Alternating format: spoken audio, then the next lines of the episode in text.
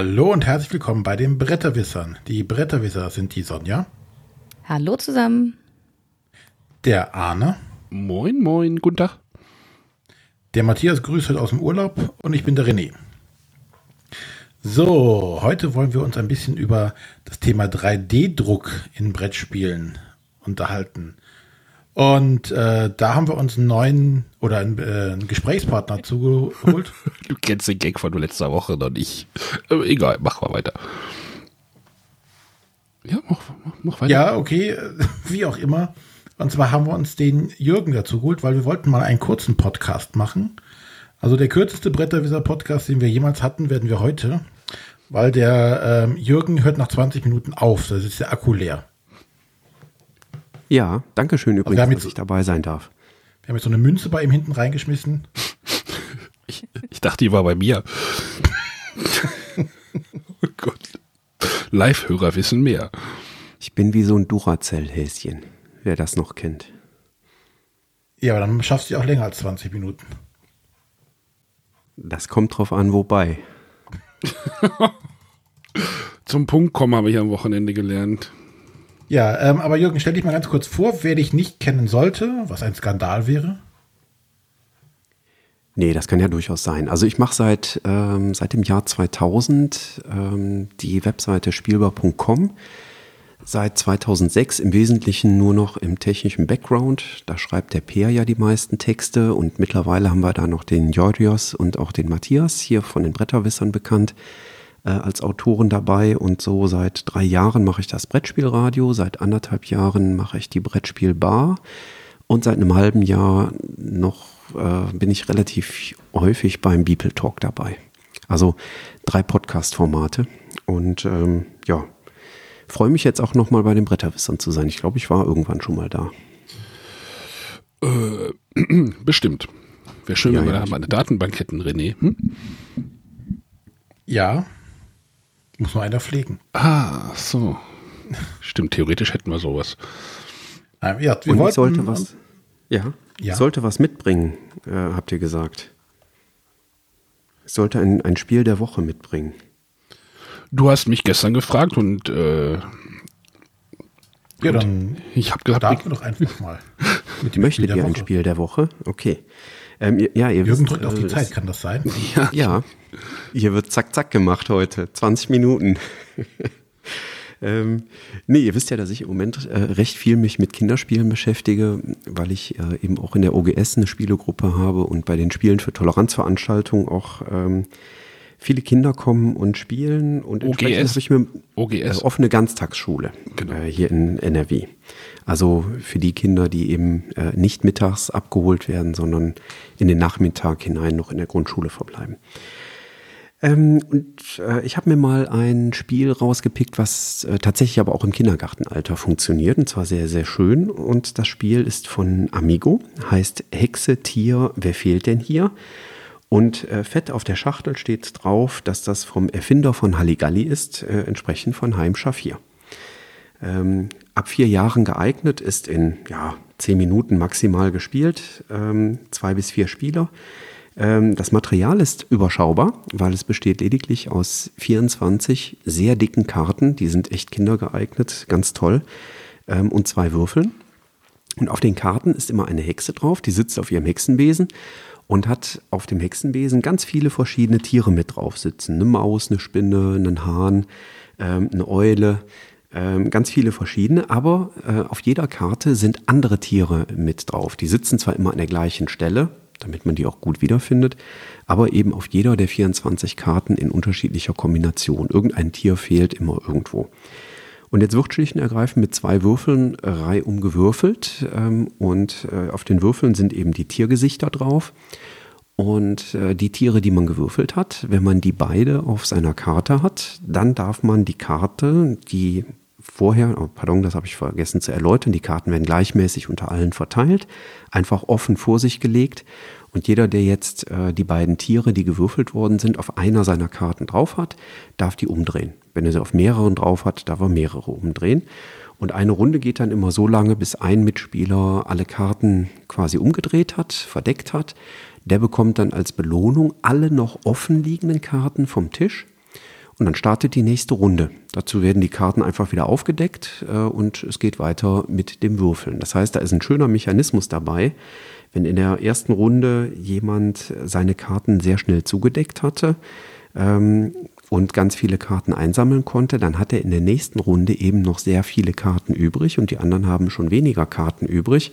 Das heißt, die Wahrscheinlichkeit ist recht hoch, äh, dass in der zweiten Runde jemand anderes gewinnt und in der dritten Runde auch noch jemand anderes gewinnt. Ähm, das ist also ein sehr, sehr schöner, gerechter Mechanismus, der den Kindern gar nicht so sehr auffällt, ähm, der aber im Spiel eben dafür sorgt, dass äh, in den drei Runden, die insgesamt gespielt werden, doch jeder eine gute Chance hat, mal eine Runde zu gewinnen. Und am Ende zählt man einfach, wie viele Karten von den offenen konnte man einsammeln. Das sind quasi die Siegpunkte und am Ende gibt es einen Sieger. Und im Regelfall bleibt es nicht bei einer Partie. Also ähm, da werden im Regelfall zwei, drei, vier, fünf Runden hintereinander verlangt. Kleines Kartenspiel. Äh, ich glaube, empfohlener Verkaufspreis irgendwie 7,99 Euro. Also hier diese Standard-Amigo-Schachtel können auch 8,99 Euro sein. Und äh, ja, sehr schöne Empfehlung. Euer Spiel der Woche. ich habe es ja gesehen, wie deine Kleinen das gespielt haben. Die hatten viel Spaß dabei, hatte ich gesehen. Natürlich ist es ein, auch ein gewisses Glücksspiel, aber halt, ja, ähm, mit den, mit den Würfelwürfen. Würfelwürfen werfen mit dem Würfel. Dingens. Dingenskirchen. ja. Schön, hatten wir mal wieder ein Kinderspiel. Das hatten wir schon lange nicht. Ja, wir müssen mal wieder was Richtung Kinderspiel machen, René, glaube ich. Ja. Da sollten wir mal nochmal aktiv werden. Mal, ja, vielleicht nochmal Frage der Woche. Einladen. Wir haben. Oh, René, siehst du, du wirst hier gleich ausgebotet. Ich rede einfach weiter, ich ignoriere ihn einfach ich krieg dich 20 Minuten schon überzogen, keine Sorge. Und wenn ich einfach drauf losrede und ihn einfach gar nicht mehr zu Wort kommen lasse. So. Ich habe oh, Frage ja. der Woche kommen. Äh, nee, wir müssen noch mal kurz unterbrechen. Äh, hier kommt noch mal die Rückfrage aus dem Chat, wie das Spiel gleich noch mal hieß. Ähm, das Spiel heißt Hexe, Tier, wer fehlt denn hier? Von Amigo und von Heimschaff Der hat auch Halligalli erfunden, ne? Der hat Halligalli erfunden. Um mal die Marketingmaschine hier mal wieder in Gang zu bringen. Ähm, um die Länge ein bisschen, um die Sendung ein bisschen zu strecken, habe ich sogar zwei Fragen der Woche. äh, ich mal ab. Hallo, hier ist Sebastian. Meine Frage der Woche. Am Wochenende war der Tag der Brettspielkritik und mich würde interessieren, es wurde ja ganz viel vorgeschlagen, es gab ganz viel Inspiration und welche Inspirationen fandet ihr sinnvoll und wo würdet ihr sagen, naja, darüber haben wir zwar gesprochen, aber das kann man direkt wieder vergessen. Genau, also für unsere Hörer, die das jetzt aus der Konserve hören, wir nehmen eine Woche, also wir nehmen an dem Dienstag direkt nach dem Tag der Brettspielkritik auf. Ähm, ihr hört die Sendung jetzt aber ein bisschen zeitversetzt um eine Woche. Ähm, terminliche Gründe. Ähm, ja, Sonja und ich waren ja bei Sonja, Jürgen und ich waren ja beim Tag der Brettspielkritik in Hamburg und haben nur so ein bisschen in Richtung Workshop so ein bisschen geschaut oder uns wurde uns versuch, wurde versucht, was beizubringen, wie man mehr Emotionen an den Tisch bringt, oder?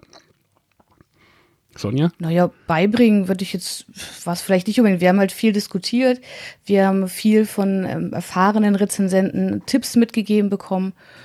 Und ähm, ja, bei mir ist, ist einiges im Kopf los und ich äh, muss selber noch schauen, wie sich da Sachen umsetzen lassen. Aber ich fand es auf jeden Fall sehr inspirativ, das Wochenende. Und hat auf jeden Fall weitergebracht. Und ich würde mir wünschen, dass wir sowas nochmal machen. Äh, am besten regelmäßig einfach so ein Austausch ähm, zwischen, zwischen den Rezensenten der verschiedenen Medien auch. Jürgen, du hast es ja gerade nicht befolgt. Die Regelerklärung war viel zu lang gerade. Ja, das stimmt. Und zu wenig Emotionen. Und viel zu wenig Emotionen. Hm, wie bringe ich die jetzt da noch rein? Nachträglich, das wirkt nicht nachträglich. Ne? Ja, also äh, das war auch für mich so das Haupttake. Also im Kern stand für mich äh, in Hamburg tatsächlich zunächst einmal das gegenseitige Kennenlernen. Ähm, ich muss zugeben, ich hätte selber gerne noch mehr gelernt im Sinne von auch anwenden und machen und Best Practices mitkriegen, aber ja, das ist so, glaube ich, eine, eine Fehljustierung bei mir. Ich will in so Tage immer noch mehr reinpacken und noch mehr mitnehmen. Ähm, ich glaube, wenn ich das mal, wenn ich da die Chance habe, das sacken zu lassen, dann äh, war das schon, schon sehr fruchtbar. Ich würde mir aber auch wünschen, dass es damit jetzt weitergeht. Also, dass es Anschlussworkshops gibt. Ähm, ich hätte auch ganz viele Ideen, wo es vielleicht Persönlichkeiten gibt, wo ich sagen würde, von dem oder derjenigen könnte ich noch was lernen.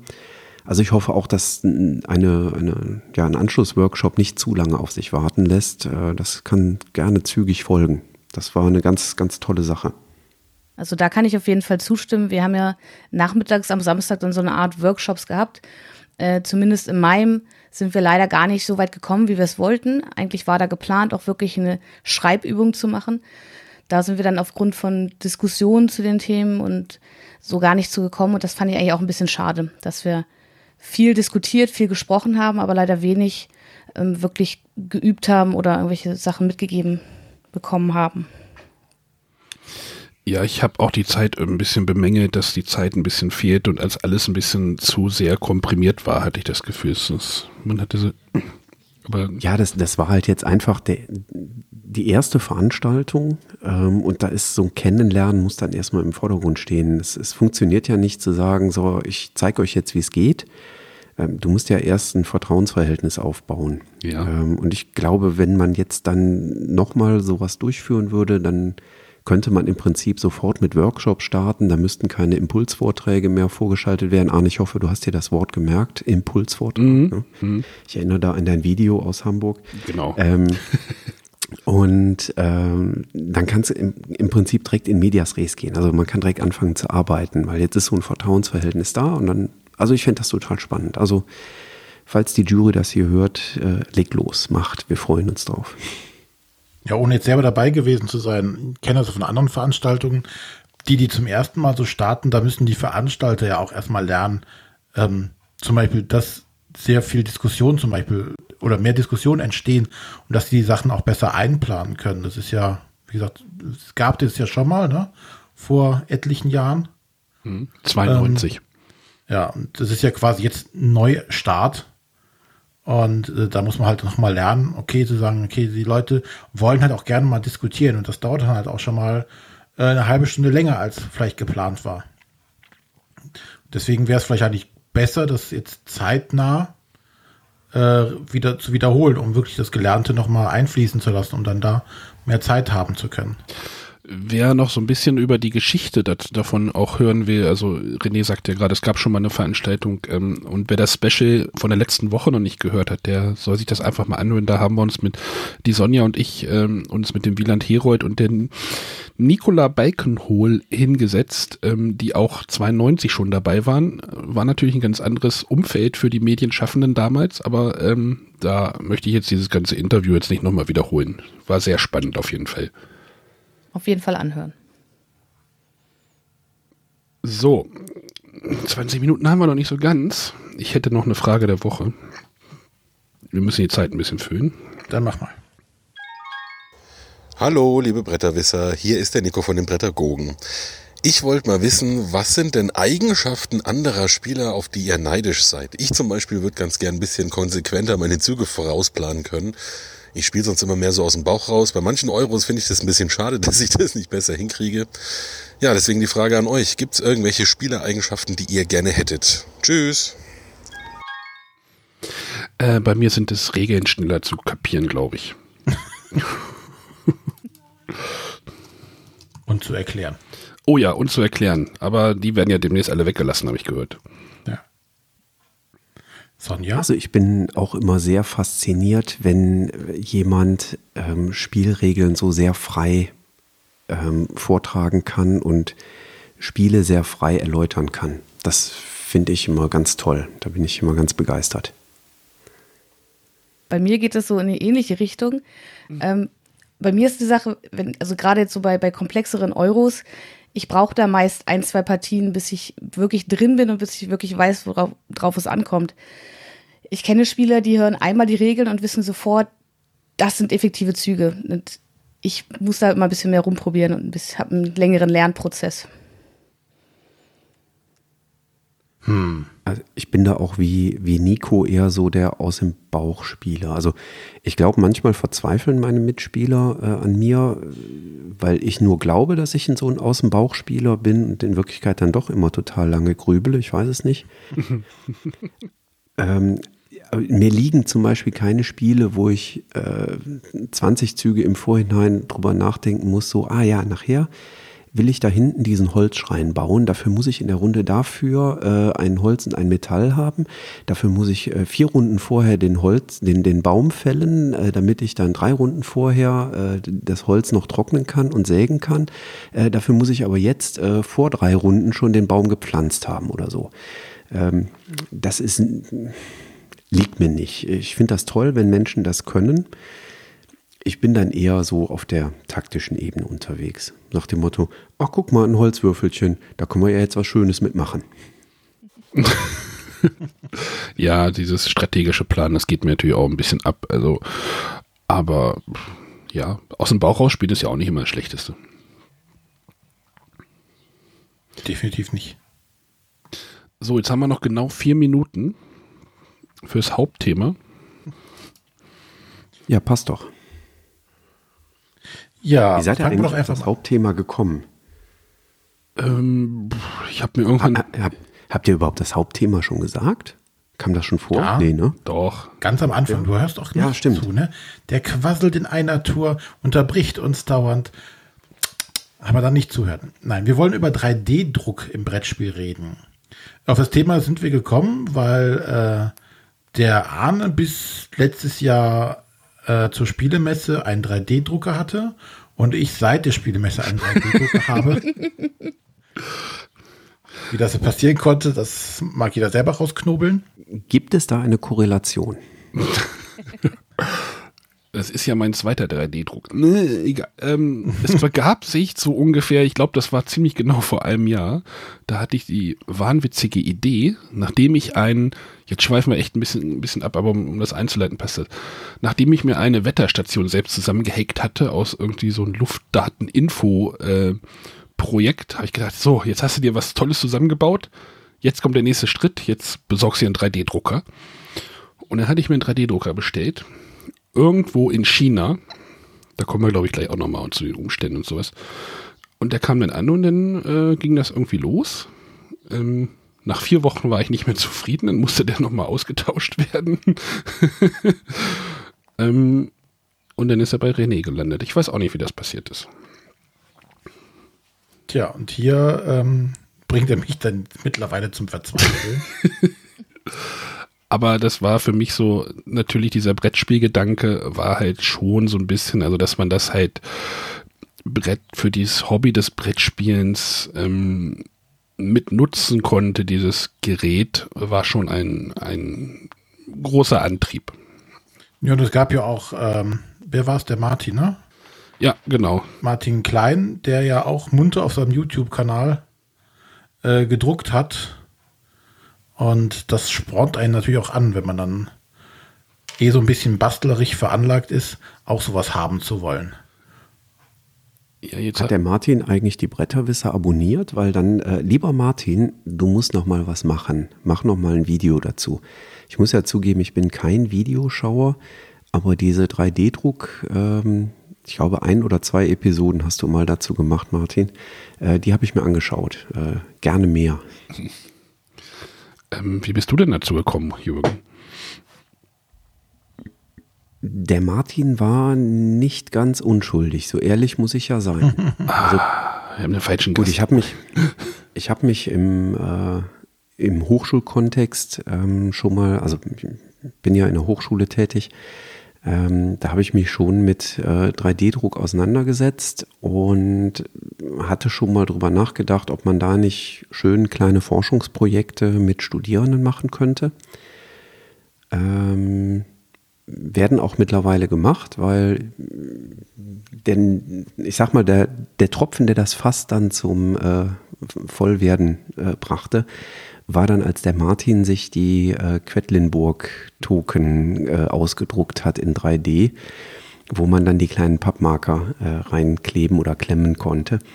Äh, und das fand ich äh, so geil, das wollte ich auch unbedingt haben. Und das war dann so der Punkt, wo ich gesagt habe, und jetzt gucke ich, äh, dass ich tatsächlich mal mich darum kümmere und mich damit beschäftige. Und mittlerweile bin ich eben dabei, für die Hochschule so ein kleines Digitallabor aufzubauen. Äh, das nächste Großgerät, auf das ich jetzt warte, ist ein Lasercutter. Hm. Die Brettspielinsatz werden jetzt von Jürgen hergestellt. ähm, ähm, aber direkt mal die ketzerische Frage. Warum will ich denn diese Pappmarker da in so 3D ausgedruckte Dinger reinstecken überhaupt? Was bringt mir das? Ach, das fühlt sich einfach nett an. Das ist der einzige Grund. Das ist, du hast dann da so einen dicken Knubbel statt ein kleines Pappplättchen in deinem Säckchen drin. Und wenn du da so mit der Hand durchmischst, ähm, das fühlt sich einfach toll an. Das ist der einzige Grund. Das ist jetzt nicht, dass das funktional irgendwie unheimlich viel bringen würde. Ich glaube, diese Quedlinburg-Sache waren tatsächlich auch für mich so einer der ausschlaggebenden Punkte. Ja, nee, wo ich eigentlich darauf hin wollte, dann ist natürlich zu sagen, okay, alles, was man mit diesen 3D-Druckern jetzt gerade im Brettspielbereich macht, ist eigentlich immer nur ein bisschen Optik, ein bisschen das Spiel aufzupeppen, aber es ist ja nie irgendwas, ist, äh, das, die Spiele sind unvollständig oder sonstiges, sondern man versucht einem Spiel noch ein bisschen mehr zu geben. Ein schöneres Haptik oder weiß ich nicht, manchmal sind es auch ähm, Kartenständer oder äh, Würfel. Man repar repariert Dinge, die scheiße designt sind. Hint, hint, die Kryptoständer, aber ja. Also das ist so ein Beispiel dafür, wo ich gesagt habe, dafür brauche ich keinen 3D-Drucker, um mir da was auszudrucken. Ich fand das Material von Decrypto völlig okay. Aber die kleinen Füße waren bei mir gebrochen alle. Lag vielleicht an meinen großen Händen, aber ähm, ja.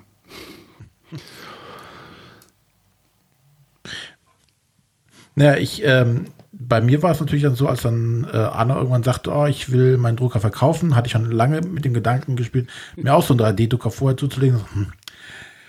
Aber dann ist es ja auch so, dieser Markt ist, naja, doch schon recht groß geworden an unterschiedlichen Druckern, Druckertypen, ähm, ohne jetzt da, da in die, die Technik reinzugehen, aber da muss man sich schon erstmal auch reinarbeiten.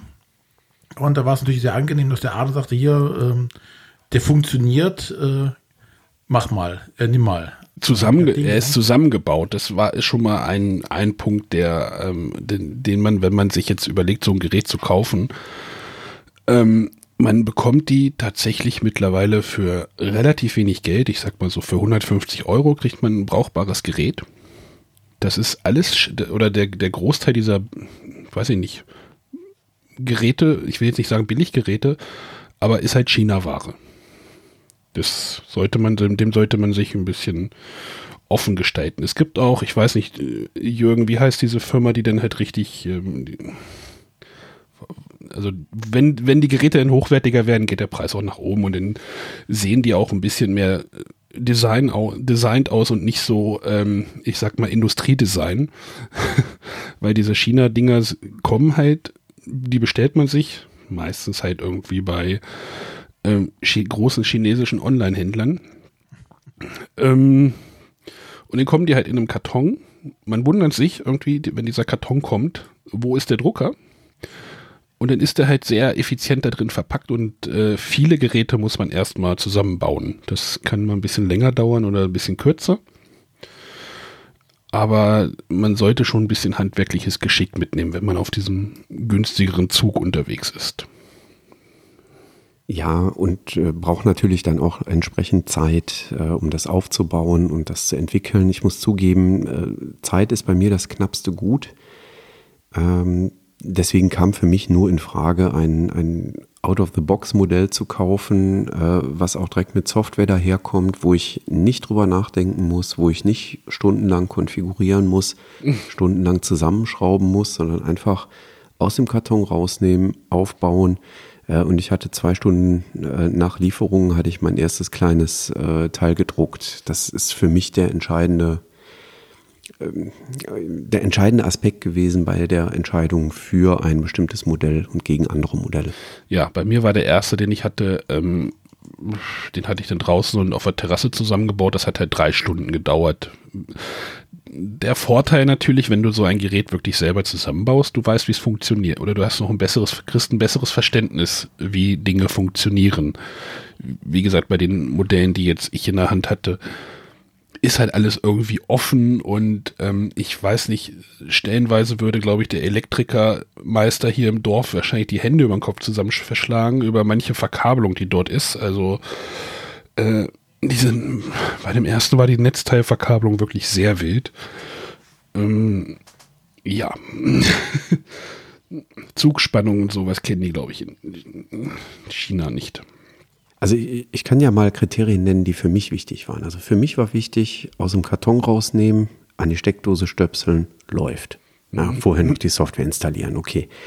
Ähm, zweites, zweites Kriterium für mich war, dass ähm, da auch eine WLAN-Funktionalität da ist, ähm, damit ich das Ding äh, eben auch mobil, also mobil in Anführungszeichen nutzen kann, aber ich muss das oder möchte das halt auch schon mal mit in den Hörsaal nehmen. Und wenn ich dann auch noch ein Netzwerkkabel mitschleppen muss, äh, um das mit in den Hörsaal zu nehmen, das funktioniert halt nicht. In den Drucker selber ist ein WLAN-Modul mit drin?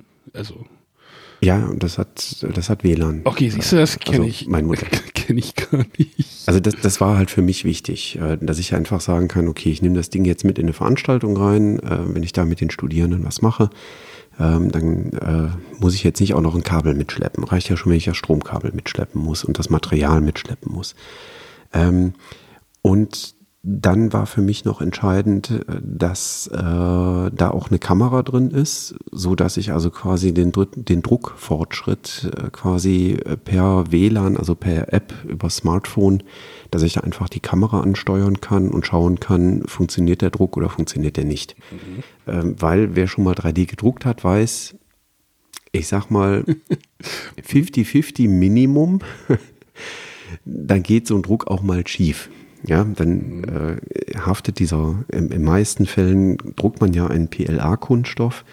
Ähm, und es kann halt passieren, dass dieser Kunststoff äh, eben nicht auf der äh, Glasscheibe, auf die man druckt, äh, haftet und dass der sich dann irgendwann löst und dann ja, zieht er halt Fäden und dann bewegt er sich mit und dann hat man halt so ein, äh, so ein Wollknäuel nachher als Ergebnis raus aus Kunststoff, ähm, aber hat halt eben nicht das kleine Häuschen für äh, Katan oder sonst irgendwas, was da, oder ein quedlin Oder eine zerstörte Düse. oder eine zerstörte Düse, ja. Also Letzte Woche halt, so der Fall. Aus, das wird halt aus so einem Extruder heißen die Dinger. Genau. Halt Vielleicht sollten wir die Funktionsweise nochmal ganz grob erklären, falls jemand das noch gar nicht kennt, oder? Ja, das können wir machen. Also ähm, die meisten, die meisten Drucker arbeiten, glaube ich, mit, äh, mit PLA-Kunststoffen. Also die meisten Drucker in einer erschwinglichen Preiskategorie ähm, arbeiten, glaube ich, mit einem PLA-Kunststoff. Das heißt, das ist ein Kunststoff, der, ich glaube, der basiert auf Maisstärke. Aber man möge mich da bitte korrigieren. Ich habe das irgendwo mal aufgeschnappt. Ähm, das ist ein Kunststoff, der eben auf Maisstärke, dann, wenn der René das bestätigt, dann ist das so ähm, basiert. Ähm, dieser Kunststoff ist äh, quasi auf Spulen aufgewickelt, also in kleinen, äh, ja, so wie, wie Draht auf Spulen aufgewickelt ist. Äh, nur, dass es eben als Kunststoff ein bisschen beweglicher, ein bisschen flexibler ist. Ähm, so eine Spule wird dann auf den Drucker drauf gemacht und dann läuft das über einen sogenannten Feeder, läuft dann dieser Kunststoff Draht äh, in den Drucker rein. Und da drin ist ein sogenannter Extruder. Der wird halt einfach warm. Ähm, das sorgt dafür, dass der Kunststoff schmilzt. Ähm, und wenn dann von hinten Kunststoff quasi weiter nachgeführt wird, dann spritzt der halt irgendwann vorne aus der Düse raus, weil irgendwo will der flüssige Kunststoff dann hin, ne? ist klar. Und ähm, damit fährt er halt dann die Flächen ab äh, und spritzt dann da eben diese kleine Kunststoffschicht äh, eben äh, ab. Und äh, ja, so baut sich das dann auf und dann funktioniert das tatsächlich Schicht für Schicht. Also äh, der trägt halt die, die ersten 0,1 Millimeter auf, dann die nächsten 0,1 Millimeter da oben drauf. Und so entsteht eben auf der Glasplatte, auf der dieser Extruder das Kunststoff rausspritzt, äh, entsteht halt nach und nach so ein 3D-Modell eben nach und nach und wir reden davon Stunden. Ja, also mein erstes Teil, ähm, ich, ich, bin dann auf eine der bekannten Webseiten, da kommen wir bestimmt gleich auch noch zu, äh, mhm. gegangen und habe dann halt, ich wollte als erstes, wollte ich irgendwas für ein Brettspiel ausdrucken, um es zu testen. Ne? Und dann habe ich äh, Sachen gefunden, indem ich einfach nach Boardgame gesucht habe. Ähm, dann habe ich Sachen gefunden, habe die Dateien runtergeladen, dann so Druckzeit 13 Stunden. So, nein, ich will jetzt gleich ein Ergebnis haben. Und ich habe lange gesucht, bis ich dann tatsächlich so ein kleines Siedlerhäuschen gefunden habe. Äh, und da war die Druckzeit 25 Minuten. Äh, und das war dann das erste Teil, was ich tatsächlich gedruckt habe. Ja, mein längstes Projekt waren 36 Stunden einmal. Natürlich muss man diesen Druck die ganze Zeit überwachen. Deswegen war mir die Kamera so wichtig, eben weil ich nicht die ganze Zeit daneben stehen will, sondern äh, eben dann die Möglichkeit haben will, einfach äh, im Smartphone in die App reinzugehen und zu schauen, wie weit ist der Druck, funktioniert noch alles, ist alles in Ordnung oder nicht. Aber dann lüfte doch mal das Geheimnis, welches Luxusmodell du denn da geholt hast, weil ähm, das, was ich hier vom Arne präsentiert bekommen habe, hat all das nicht. Und all das muss man selber sich zusammenschustern, dass man genau diese Funktionalität hat, wie ich mache meine App auf auf dem Handy und gucke, ah, der Druck funktioniert noch oder nein, der Keller brennt oder sonstiges. Das WLAN-Modul, äh, ja. Was war das denn also für ein Mordsgerät? Ich, ich habe ein Gerät von Ultimaker. Das ist halt einer so der, der, der großen Unternehmen im 3D-Druckbereich. Die waren auch meinem ne? Empfinden nach relativ früh mit in dem mhm. Markt dabei. Also ich, ich stufe die so als Innovatoren im Markt ein, sind mittlerweile relativ groß. Ähm, und das ist äh, dann jetzt für mich als, äh, als Hochschule, äh, wenn wir da so ein Digitallabor mit sowas aufbauen, ist das natürlich wichtig. Ich kann halt nicht bei irgendeiner Klitsche in China bestellen. Ähm, das macht meine Beschaffungsabteilung in der Hochschule nicht mit, sondern ähm, die brauchen halt einen Vertragspartner, der in Europa sitzt. Die brauchen einen Vertragspartner, der entsprechend äh, lange Garantiezeiten äh, liefert, äh, der im Zweifel Reparaturen und Ersatzteile über einen langen Zeitraum äh, auch vorrätig halten kann. Ähm, das sind so Dinge, die man dann beachten muss, wenn, wie ich jetzt, ich so Dinge äh, anschaffe für, äh, auch im Hochschulkontext. Ne? Da sind wir aber im vierstelligen Bereich ohne Probleme drin. Ohne jetzt Preise zu nennen, äh, kann ja jeder selber googeln, aber. Ja, ultimaker.com, da sind die Preise drauf. Ähm, und ähm, ja, die sind dann natürlich teurer. Klar, also für das, was die dann leisten, wollen die natürlich bezahlt werden. René, ich aber eben, also ja. Ich habe also kein kleiner Werbeblock, wir werden zwar nicht gesponsert von denen, aber ich habe halt tatsächlich auch wirklich gute Erfahrungen gemacht damit. Ich kann das Ding wirklich einfach mitnehmen in eine Veranstaltung, kann den Studierenden sagen, so hier, äh, hier ist das Ding, machen Sie mal was. Und anstöpseln, einschalten, läuft. Und das ist für mich halt das, das Wichtige und das Entscheidende. Ja, aber da wird halt der Unterschied zeigen zu dem Drucker, den ich jetzt hier stehen habe, der ein Zehntel wahrscheinlich von so einem Ultimaker kostet. Der kostet ein Zehntel, ja. Wahrscheinlich. Ja. Ähm, wir, wir, waren ja vorhin bei den, äh, bei den Technologien äh, angekommen. Also das ist, äh, glaube ich, so die drei gängigste 3D-Drucktechnologie gewesen. Mhm. Es gibt auch noch andere 3D-Drucktechnologien. Ähm, also zum Beispiel Resin? Äh, ja, genau, gibt es äh, Drucker, da muss man so ein flüssiges Harz äh, in einen Tank reinschütten. Ähm, und dann wird ein Laser äh, in den Tank reingefeuert. Ähm, und die Stelle, wo der Laser aufkommt, da härtet dieses Harz aus. Ähm, und äh, dann fährt quasi die Druckfläche so ein Stückchen aus diesem flüssigen Harz raus und feuert dann den nächsten äh, Laserstrahl quasi ab und dann härtet das Harz da auch wieder aus. Ähm, und so entsteht dann der 3D-Druck, der fährt dann quasi äh, äh, kopfüber aus diesem Resintank raus. Ähm, da gibt es auch ganz tolle Geräte. Hast du dir, die, hast du dir die ganze, den ganzen Prozess mal angeguckt? Du musst dann nämlich das ganze Druckstück dann auch noch aushärten und von dem giftigen Zeug auch noch entfernen. Also es ist. Ja, das ist der Grund, wieso ich so einen Teil noch nicht äh, bei uns im Digitallabor habe. Man muss dann halt auch wirklich für eine Entlüftung sorgen mhm. und dieses Resin, dieses flüssige Harz ist halt nicht, äh, nicht ewig haltbar. Das heißt, du musst, wenn, dann musst du auch viele Sachen am Stück drucken, weil das ansonsten halt auch durch UV-Licht aushärtet. Ähm, und dann, äh, ja, hast du so einen Tank äh, befüllt und hast halt ein kleines Siedlerhäuschen gedruckt und dann hast du wieder nichts zu drucken. Äh, und dann kannst du halt Resin wegschmeißen, was du da reingeschüttet hast. Oder dieses Harz. Ich, ich weiß nicht, ob es Resin heißt, ich glaube aber ja. Ähm, also äh, ich, ich glaube, da ist federführend äh, Formlabs. Also der Name fällt auch mhm. gerade im, im Chat, sehe ich gerade. Ähm, also da gehe ich auch noch schwanger mit der Idee, ob ich das für das Digitallabor in der Hochschule anschaffe. Aber dieser, dass das Harz aushärtet, das, das sorgt halt dafür, dass die, dass die Kosten relativ hoch sind, was das Verbrauchsmaterial angeht.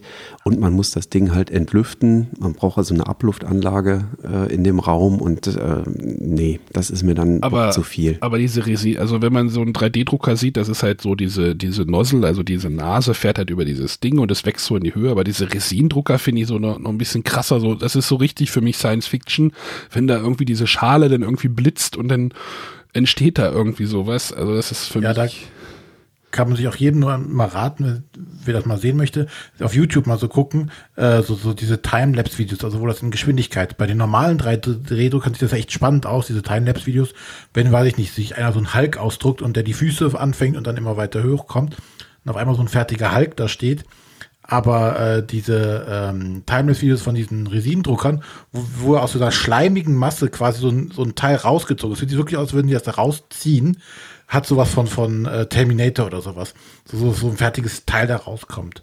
Also Und die, die Druckqualität äh, von den Dingern ist halt auch nochmal erheblich höher. Also das ist ein Unterschied wie Tag und Nacht äh, von den PLA-Ausdrucken zu diesen Ausdrucken aus diesem Harz. Äh, die sind also grandios. Also ich gebe ja. ich geb auch Vorlesungen schon mal ähm, an einer äh, an einer zweiten Hochschule ähm, und da fahre ich auch mit den Studierenden schon mal ähm, in solche Labs rein, die eben auch so 3D-Drucker haben. Ähm, und wenn die dann auch so einen Resindrucker haben, äh, das ist schon beeindruckend, was die da für 3D-Elemente rausholen. Das ist echt cool. Aber ja, für mich hatte ich mal damals auch, als ich geguckt habe, so ein 3D, dachte ich auch erst, diese Resindrucker, mhm. die werden für meinen Anwendungsfall eigentlich das Richtige, zu sagen, ich drücke mir irgendwelche Miniaturen, Krimskrams aus, weil damit kriegst du halt tatsächlich wirklich sehr, sehr coole Miniaturen selbst ausgedruckt, während du bei diesen ganz normalen PLA-Druckern schon sagen musst, dass die Qualität da ähm, sehr dürftig ist, gerade was so den Miniaturenbereich anbelangt. Wenn du sagen würdest, oh, ich möchte mir meine äh, Miniaturen für mein Spiel selber ausdrucken, weil mir der Kickstarter zu teuer war, ähm, kann man dann sich knicken, äh, weil das ist gar, gar kein Vergleich. Also das sind schon Welten, die dazwischen liegen. Ähm, mal, mal Butter also, bei die Fische. Wer von euch hat denn äh, die Terraforming Mars Kickstarter-Kampagne mit den 3D-Modellen unterstützt? Also ich habe es getan. Also ich werde jetzt irgendwann im November so kleine 3D-Landschaftsplättchen für Terraforming Mars dann zugeschickt kriegen. Warum hast du die nicht selber ausgedruckt? äh, weil der das mit einem Resindrucker macht ähm, und die Qualität erheblich höher ist. Also ich habe mir die mal ausgedruckt. Äh, die, die, die, äh, es gibt einen, eine Vorlage, die relativ bekannt ist. Der hat auch dann Städtemodelle und äh, Wasser mhm. und ähm, also ich finde das für ein Brettspiel ist das schon ordentlich. Ich weiß nicht, was das Ding bei Kickstarter gekostet hat für Terraforming Mars. Aber irgendwie drei oder vier Millionen Euro, glaube ich. Ich weiß nicht. Eva ja, nein, aber. Nein, äh, ich, ich glaube, ich, ich habe das ganz große Paket, glaube ich, äh, gebucht mit noch so ein bisschen Schnickschnack dabei, was man eigentlich nicht braucht. Und das lag dann irgendwie bei 150 Euro, 170 Euro, irgendwie sowas. Ähm, und äh, da habe ich halt runtergerechnet, ähm, wie viel Zeit würde es mich kosten, äh, diese ganzen Teile ähm, selber auszudrucken, wie viel Ausschuss habe ich dann dabei, weil eben dann doch mal ein Ausdruck nicht funktioniert und man dann nur so ein Wollknäuel ausdruckt. Und habe für mich abgeschätzt, so, okay, das sind irgendwie, ich, ich, das sind 80 Landschaftsteile oder so, kann das sein? Ähm, und dann noch so ein paar Stadtplättchen und noch so ein bisschen Schnickschnack, irgendwie eine Startspielerfigur und so. Und dann habe ich einfach mal hochkalkuliert, wie lange dauert der Ausdruck ähm, und steht das in einem Verhältnis ähm, zu dem Kaufpreis, den ich jetzt bei der Kickstarter-Kampagne zahle. Und da bin ich für mich zum Schluss gekommen, ähm, dass mir die Zeit wertvoller ist ähm, äh, und ich dann lieber diese 150 Euro ähm, in die Hand nehme und mir die fertig kaufe. Und die kommen, wie gesagt, auch äh, aus dem Resindrucker und da ist die Qualität wirklich nochmal deutlich höher. Oder hoffe ich zumindest. 150 Euro war gerade ein Stichwort, auf das ich jetzt einspringen möchte, denn ich möchte jetzt nochmal den, den ähm, Kontrast bringen zu den ähm, Druckern, die René und ich unter den Fingern hatten. Also wir sind ja bei einem Zehntel von dem was der Jürgen da rumstehen hat. René, hast du ein WLAN-Modul in deinem Drucker? Nope. Hast du einen Netzwerkanschluss in deinem Drucker? Nein. Kamera?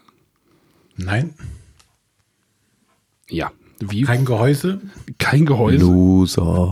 Stromanschluss, SD-Kartenslot und ein USB-Stecker.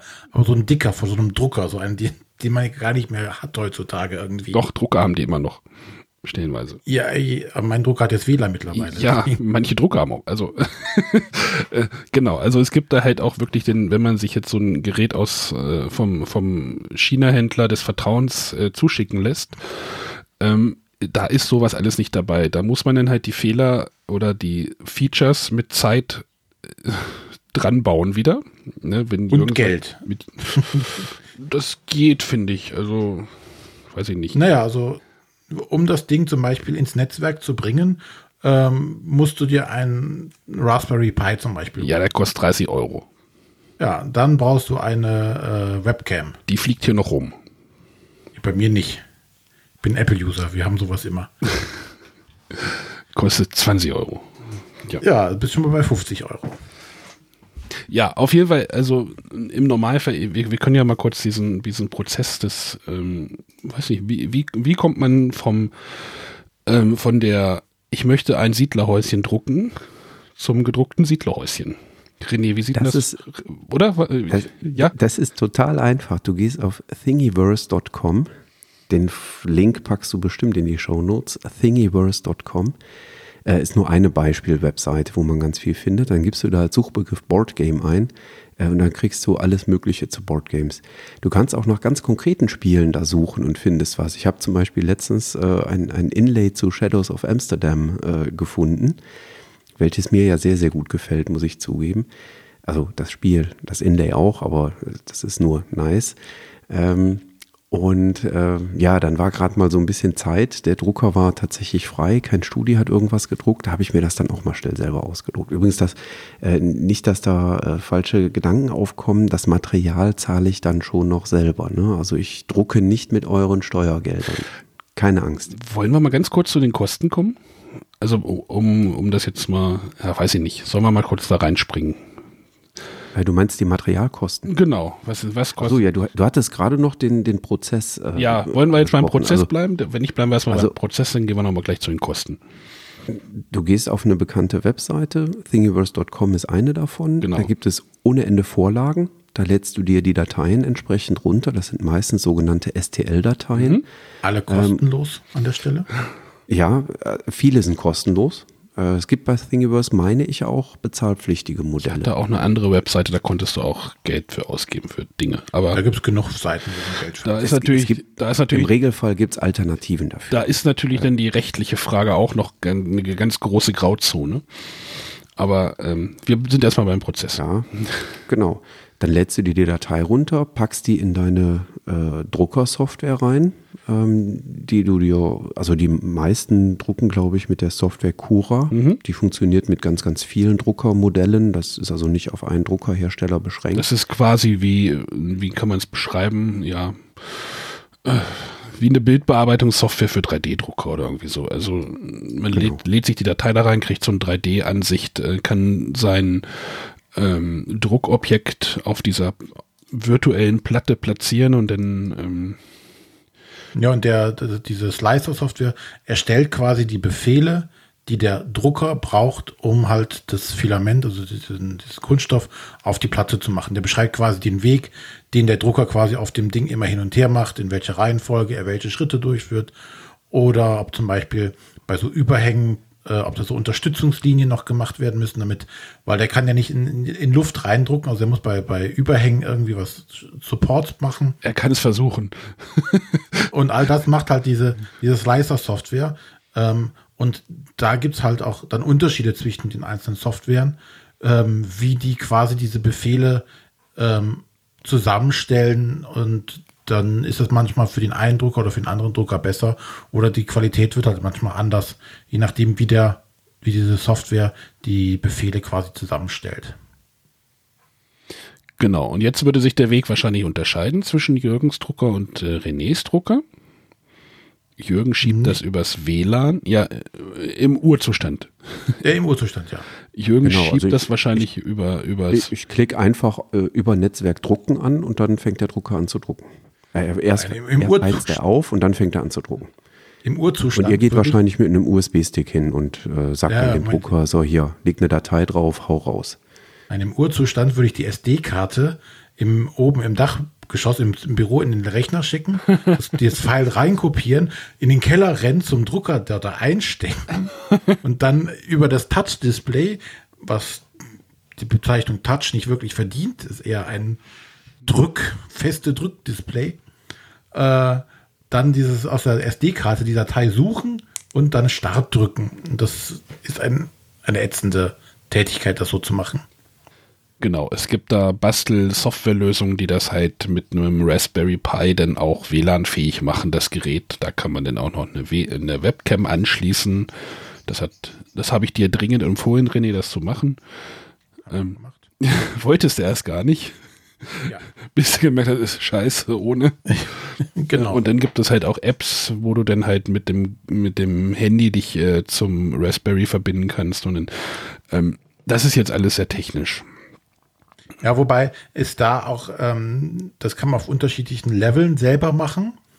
Ähm, da gibt es aber auch findige Leute, die da fleißig waren und haben gesagt, okay, wir machen hier für die Leute, die sich damit nicht auseinander, äh, auseinandersetzen wollen, ein fertiges Paket. Du brauchst dir nur so, so ein Raspberry Pi holen und dann lädst du hier was auf deine SD-Karte drauf, steckst die in den Raspberry Pi und dann ist das alles schon mal da. Dann ist so, so, so eine Druckersoftware drauf, die dann mit dem Netzwerk sprechen kann ähm, da muss man gar nicht mehr so viel dann selber rumbasteln. Du meinst jetzt Octo Octoprint, richtig? Genau. Das ist so ein, so ein Server-Software, die dann quasi die Verbindungen herstellt zwischen dem Drucker und äh, dem, dem WLAN, so dass ich sagen kann, okay, schick mir den, die Druckdateien hier über dieses OctoPi, äh, Octoprint an den, den Drucker. Das übernimmt er dann und das hat auch eine, eine Web-Oberfläche. Da kann ich sogar äh, selber noch äh, Sachen dann einstellen oder Befehle an den Drucker schicken, was auch immer, oder kann dann halt die, die Webcam ansteuern. Ähm, da muss man dann auch für denjenigen, der sagt, oh, ich möchte jetzt nicht noch mit, mich mit damit irgendwie auseinandersetzen, das ist relativ gut beschrieben, wie man das machen kann. Mhm. Da ist die Community auch immer sehr, sehr stark und sehr, sehr groß, die schon alles vorbereitet hat. Und äh, das ist dann ganz angenehm, wenn man was eingerichtet hat. Ja, die, ja. dieses Octoprint hat noch äh, mehr, wie bei allen Sachen, was Software hat, das ist immer das große Thema Plugins. Wie beim Browser auch, kannst du auch in dieses Octoprint zig Plugins machen, dass du diese, diese Timelapse-Videos dir erstellen lassen kannst. Sprich, ähm, wenn der äh, eine Ebene gedruckt hat, fährt quasi der Druckkopf weg, macht mit der Webcam ein Bild, dann fährt der Druckkopf wieder hin, druckt die nächste Lage, der macht wieder ein Bild und so hat man dann wirklich dieses, äh, kann man diese, diese äh, Videos sehen, wo diese Dinge aus dem Nichts quasi herauswachsen. Das macht zum Beispiel alles so ein Plugin dann und da gibt's halt zig mögliche Sachen. Und äh, dann kannst du halt natürlich auch in die äh, Bastelecke einsteigen und sagen, okay, du möchtest hier noch selber äh, da Sachen optimieren, selber Sachen dran schrauben, basteln, was auch immer. Und das erste, was ich zum Beispiel dann damals noch gedruckt habe, war äh, von diesem Raspberry Pi, was ja so eine einfach nur eine Plantine ist, mhm. mit USB-Anschluss und einer SD-Kartenslot, äh, erstmal ein Gehäuse gedruckt. Also sprich, ich habe hab für, diesen, äh, für diesen Raspberry Pi mir erstmal mit meinem 3D-Drucker, den ich dann das WLAN ansprechen konnte, ein Gehäuse gedruckt, das jetzt äh, der vor Staub und alles geschützt. Das macht man ja sowieso. 3D-Drucker, also die günstigen, da fängt man dann erstmal an, das Gerät nochmal so ein bisschen zu tweaken und zu pimpen und irgendwie hier noch eine Halterung und äh, da noch für das Werkzeug. Man braucht manchmal doch noch so ein bisschen Werkzeug. Es ist aber halt alles irgendwie technisches Gefummel. Also gerade diese günstigen, da muss, darf man keine Angst haben vor technischen Gefummel und Problemen. Ich weiß jetzt nicht, wie das in Jürgens, Jürgens ähm, Ultimaker aussieht, wie viel, wie viel Gefummel man da noch hat. Man kann da unheimlich viel fummeln, weil wie gesagt, die, die Software ist ja die gleiche. Ne? Das ist diese Cura Printing Software. Mhm. Ähm, da kann man natürlich unheimlich viel mit rumfummeln. Ich muss zugeben, ich habe bislang immer die Ultimaker Standardeinstellungen benutzt und habe damit gute Erfahrungen gemacht. Ja, ich meinte aber ähm, auch Hardware-Gefummel. Das, nein, Hardware-Gefummel habe ich natürlich gar nicht, weil ich habe ja ein Fertigteil aus der Box. Äh, das Einzige, was ich gemacht habe, ähm, aber auch das war kein Gefummel. Ähm, ich habe mir noch einen, äh, einen Deckel gekauft, den ich von vorne davor machen konnte. Also der Drucker ist eigentlich vorne offen.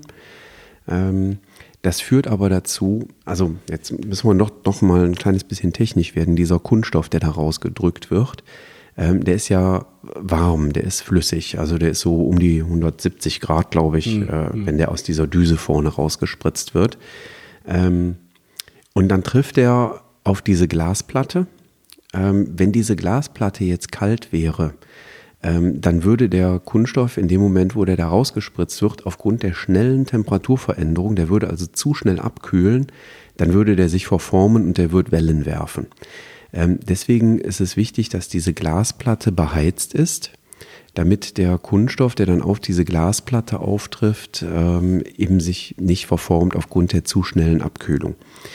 Ähm, und was ich irgendwann dann nach ein paar Wochen festgestellt habe, als ich wirklich viel Ausschuss, Ausschuss hatte, war, dass der Ausschuss immer dann zustande kam, wenn ich quasi am, am wenn der Drucker vorne am vorderen Rand der Glasplatte was gedruckt hat. Ähm, da habe ich mich gefragt, woran das liegt und bin relativ zügig auf die Idee gekommen, das liegt wahrscheinlich daran, wenn der Drucker vorne offen ist, dann kühlt die Glasplatte da relativ schnell ab. Ähm, und wenn die dann da vorne kalt wird, dann verformt sich dieser Kunststoff. Und dann äh, habe ich mir eben eine, eine Plexiglasplatte davor gestellt. Ähm, und siehe da, zackig war relativ der Ausschuss deutlich verringert. Ähm, das war also ein gutes Investment. Und wie gesagt, das ist einfach eine Plexiglasplatte davor. Das reicht kann man auch oben mit so, mit so Klemmen meinetwegen festmachen, aber braucht man nicht wirklich. Einfach davor stellen, das reicht aus, dass da nicht zu viel Wärme nach vorne ausweicht. Kann man auch einen Karton oder eine Holzplatte davor stellen, völlig egal. Ja, jetzt kann ich wieder aus der Bastelecke berichten. Wie, jetzt wie habe ich das gemacht? Und zwar, ähm, genau dasselbe liest man halt auch so, ja. Es ist halt besser, wenn man diese, dieses In-Housing macht, also man baut sich so ein Häuschen, damit äh, die Temperatur konstant bleibt äh, im, im Druckraum. Ja, und da kann man sich zum Beispiel von Ikea äh, diese Lacktische, diese viereckigen kleinen Couchtische holen, die übereinander setzen. Äh, links und also da hat man quasi so ein kleines Häuschen durchgebaut, ähm, kann sich dann so ähm, Elemente ausdrucken, die man dann ranschraubt, dass man sich noch so Seitenplatten reinbaut und schon hat man ein fertiges Schränkchen für seinen Drucker. Ja, das ist dann, diesen Luxus hat man halt nicht, das muss man sich halt bei den preiswerten Geräten halt alles irgendwie selber herstellen und machen. Genau, also wenn ihr da irgendwie spekuliert, irgendwie ähm, oder mit dem Gedanken spielt, also A, technisches Gefummel, Software und Hardwaremäßig und dann je günstiger die Geräte werden, desto mehr Eigeninitiative muss man, muss man investieren. Und was ich gemerkt habe, was, was man auf jeden Fall machen muss, man muss eine sehr hohe Frusttoleranz haben, ähm, weil sehr oft ist halt neben diesen ganzen äh, Hardware-Sachen, wenn man das mal alles auf, auf die Kette gekriegt hat und äh, dann sagt, okay, jetzt läuft es, dann gibt es so viele kleine Stellschrauben, was Jürgen auch eben schon sagte, in dieser Software, in dieser Slicer-Software, was man alles einstellen kann. Das geht von der Geschwindigkeit des Druckkopfs über der Geschwindigkeit des, ähm, äh, der Lüftung ähm, bis hin, wie weit zieht er das Filament mal äh, zurück, wenn er eine Position wechselt. Ähm, wie dick werden die Innenwände, wie dick werden die Außenwände gedrückt und mit was für eine Struktur baut er in um den, die, den Körper zu füllen, weil man sagt nicht so ein, macht nicht so ein 100 Prozent äh, Ausfüllen des Körpers. Man macht das nicht wie ein Schoko, man macht das wie ein Schoko-Weihnachtsmann. Ja, aber man, um die, um den Schoko-Weihnachtsmann nicht zum kaputt, äh, zum Brechen zu bringen, wird halt innen drin noch eine Struktur angelegt, die natürlich aber nicht 100% ausfüllt, sondern man sagt so 15 oder 20%. Und dann gibt es verschiedene Muster, die können entweder so äh, äh, einfach nur Zickzacklinien in irgendeiner Art und Weise sein. Also da gibt es so viel einzustellen. Und gerade wenn man in den Bereich geht, wo es um kleine und diffizile Sachen geht, ähm, kann sein, okay, ich, ich ändere mal hier diesen Wert und auf einmal sieht das Ding aus wie Grütze. Und äh, dann musst du aber dem anderen Wert wieder drehen und auf einmal sieht es total toll aus. Und dann wechselst du das Filament, also nimmst jetzt ähm, das blaue von Firma A und gehst zum roten von Firma B und alles ist wieder für die Katz und du musst alles wieder neu einstellen, sprich du musst erstmal wieder ein paar Testdrucke machen, um die optimale Temperatur zu finden und die optimalen Einstellungen für genau für dieses Filament, das schreibst du dann hoffentlich irgendwo auf, am besten auf diese Rolle, weil dann hast du es nämlich ansonsten wieder vergessen und fängst wieder den ganzen Käse von vorne an, denkst du, verdammt, hätte ich mir mal irgendwo aufgeschrieben. Weil das kann, da ist die Drucktemperatur ist meistens, die schwankt immer zwischen den einzelnen Filamenten, aber da können schon so, so drei, vier Grad Unterschied in der angegebenen Temperatur können schon dafür sorgen, dass es auf einmal nichts, nichts wird. Und das ist der Punkt, der mich wahnsinnig gemacht hat und jetzt dieses Gerät nicht mehr bei mir zu Hause steht. Kann ich gut nachvollziehen. Aber um, um mal Sonja noch mal wieder ein bisschen reinzuholen. Sonja, bist du noch ja. da? Oder? Ja, ich bin noch da. Ich höre ganz gespannt zu, aber ihr habt mir jetzt jede Menge Gründe geliefert, so ein Ding nicht so die, anzuschaffen. Die mich davor abschrecken. Also ich habe ja auch jemanden zu Hause, der Micha, der immer wieder mit dem Gedanken spielt, sich auch sowas anzuschaffen. Äh, also, und ich sage immer nur so, wenn er Lust hat, sich da reinzudenken und da rumzuspielen, gerne. Für mich ist das, also das, was am Ende rauskommt, das würde mich auch durchaus interessieren.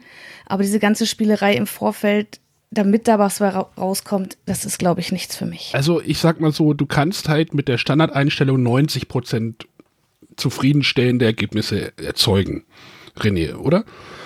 Ähm, ja, ja, das kommt doch an, je was höher, du machen möchtest. Je höher dann, je höher, also jedes Prozentpunkt Richtung Perfektion, Perfektion ist halt sehr aufwendig und es wird logarithmisch immer schwieriger, diesen, also ich war halt mit dem, was so standardmäßig da rauskam, eigentlich schon so zufrieden dafür, was ich damit vorhatte. Dafür, darauf wollte ich jetzt so ein bisschen hin. Ja, zum Beispiel. Aber allein das Ganze drumherum, wenn ich mir da noch irgendwie was drum basteln muss oder noch irgendwas dazu. Nein, nein, äh, das ist alles, was, was du nicht musst. Ne? Das, ist, das geht natürlich dann recht wieder in diese Bastelecke. Aber ähm, so als kleines Beispiel, ähm, was hervorragend zu drucken geht, sind tatsächlich irgendwelche ähm, Werkstücke in Anführungszeichen, die man irgendwo im Haushalt oder so braucht. Also je größer und gröber die, die Stücke sind, die du druckst, ähm, desto einfacher und desto, desto besser wird es. Kann ich, kann ich ja mal kurz eine Anekdote erzählen, das war nämlich auch letztes Jahr. Ähm, da wollte ich so einen Fliegenfänger bei uns an der Decke aufhängen. Ja, so, ah, wie es keine Reißzwecke ist. Dann hatte ich mir irgendwie so einen Haken schnell ausgedruckt und habe den dann bei uns an die Lampe gehängt. So, das geht dann halt super. Das, also, das ist dann halt ein kleines Bauteil, das ist dann halt diese 25 Minuten dann ist das Ding fertig und jetzt hängt das Ding da immer noch bei uns an der Decke. Also, ja, ich kann mal ja. bei uns berichten. Wir hatten ähm, bei uns in der Küchenschublade äh, haben wir so Kästen gekauft, die man so quasi da reinsetzt, um damit man zwei Ebenen hat, weil, weil das so relativ hohe Schubladen waren, wo unten, weiß ich nicht, Tee drin stand, aber du, der obere Bereich total leer war. Man dachte, okay, dann setzen wir uns da noch so Kästen drauf. Die haben aber nie so ganz gepasst. Die sind immer so ein bisschen verrutscht und dann runtergefallen. Das war ein großes Ärgernis. Ähm, und dann bin ich auch hingegangen und habe gesagt, okay, jetzt hast du so, so einen ollen 3D-Drucker herumstehen, dann probier doch mal selber auch ein Bauteil zu bauen, also zu, zu designen, zu entwerfen. Also habe das dann abgemessen und dann schnell in so einer 3D-Modeling-Software zusammengeklickt und das dann einfach ausgedruckt. Und damit hat, hast du auf einmal ein, ein Werkstück, was du so im Laden hättest nie irgendwo kaufen können. Aber ähm, das war innerhalb von wenigen Minuten designt und äh, ausgedruckt und dann war es fertig. Dann mit einer Heißklebepistole an diese Kästen dran und alle waren glücklich. Und äh, das war dann schon ein tolles er Erlebnis. Das war so, oh, das gibt's halt so nicht. Das, das passt halt einfach sonst normalerweise gar nicht zusammen. Jetzt haben wir es so hingekriegt, dass es passt. Und das und, halt auch ohne Häuse und alles Mögliche. Und Sonja, du solltest dem Micha das trotzdem erlauben. Es wird ihn unheimlich glücklich machen und das wird dazu führen, dass du auch unheimlich glücklich sein wirst. und wenn du mal abends Ruhe haben möchtest, ist er dann auch beschäftigt. Aber du hast, Sonja, du hast ja gesagt, du würdest die, die Sachen, die da rauskommen, was wäre denn so dein Anwendungsfall jetzt? Äh, ja, auch so einfach irgendwie Brettspiele ein bisschen aufbessern oder mal ein Inlay. Also ich bin ja nicht so der große äh, was heißt Fan von Inlays? Also ich finde manche Inlays schon ziemlich cool, aber mir ist das immer zu teuer für die Menge an Spielen, die ich habe, wo ich sowas gerne einbauen würde. Ähm, und da hätte ich mir gedacht, also da gibt es ja auch schöne Vorlagen für Inlays, die man dann so in die Kartons machen kann. Oder halt auch zum Beispiel Terraforming Mars, da ein bisschen was aufzupimpen. Also gerade die Spiele, wo man halt immer das Gefühl hat, da könnte qualitativ noch ein bisschen was verbessert werden. Jungs, habt ihr sowas gemacht? Was? Spiele aufgepimpt? Ja. Mein Drucker läuft seit drei Tagen ununterbrochen. Was hast du denn gerade im Projekt? Ähm, also weiter ausgeholt. Denke, wenn man denke, wenn man sich so einen 3D-Drucker zulegt und möchte das für irgendein Spiel machen, zeigt das ja eigentlich immer, dass einem das Spiel was wert ist. Also äh, zum einen dieser Zeitinvest und, und dieser Geldinvest, den man tätigt, um dieses Spiel noch weiter aufzuwerten, hm, ist ein gewisses Lob, denke ich mal, an dieses Spiel. Und eins der Spiele, die es aus meinen Augen immer verdient hat, ist Gloomhaven. Und ähm, jetzt gab es vor kurzem ein, äh, auf Thingiverse auch so einer, der hat so Bodenteile hergestellt, sodass man sich verschiedene Bodenpläne quasi zusammenbauen kann.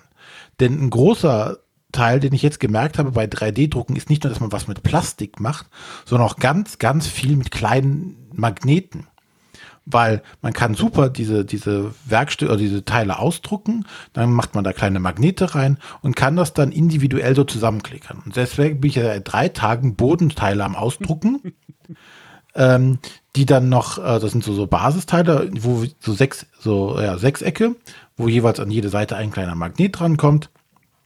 Äh, obendrauf kommt noch ein entsprechender Bodenplatz, zum Beispiel ob es ein Holzboden oder ein Steinboden ist. Und dann kann man sich die ganzen Bodenpläne, die es bei Gloomhaven zum Beispiel gibt, zusammenbauen und hat dann eine 3D-Landschaft anstatt dem vorgefertigten Papptäfelchen. Müssen die denn noch angemalt werden? Selbstverständlich. Entschuldigung, ja. ja. Ne, es ist total sinnlos. Es hilft beim Spiel überhaupt nicht aber es geht einfach. Und es, da geht es so wieder so in diese alte Rollenspieleck, wo man sagt, ah, ich möchte jetzt gerne den Dungeon, in den ich hier reingehe, möchte ich auch gerne sehen. Da möchte ich mit meine, meine Figur durchbewegen. Und wenn das nicht nur so eine Papptafel ist, sondern wenn da vielleicht der aufgemalte Baum, vielleicht ein, ein 3D-Baumstumpf ist, der da rumliegt, oder ähm, die Fallgrube tatsächlich ein Loch in, diesem, in dieser Bodenplatte ist, ähm, finde ich, macht das unheimlich viel beim Spielgefühl aus, das nochmal so, so plastisch mehr zu sehen. Oder eine Tür, die jetzt nicht einfach nur ein Pappmarker ist, wo eine Tür drauf gemalt ist, sondern dass die Tür da tatsächlich steht und die du noch äh, im Zweifelsfall aufmachen kannst. Finde ich einfach total toll.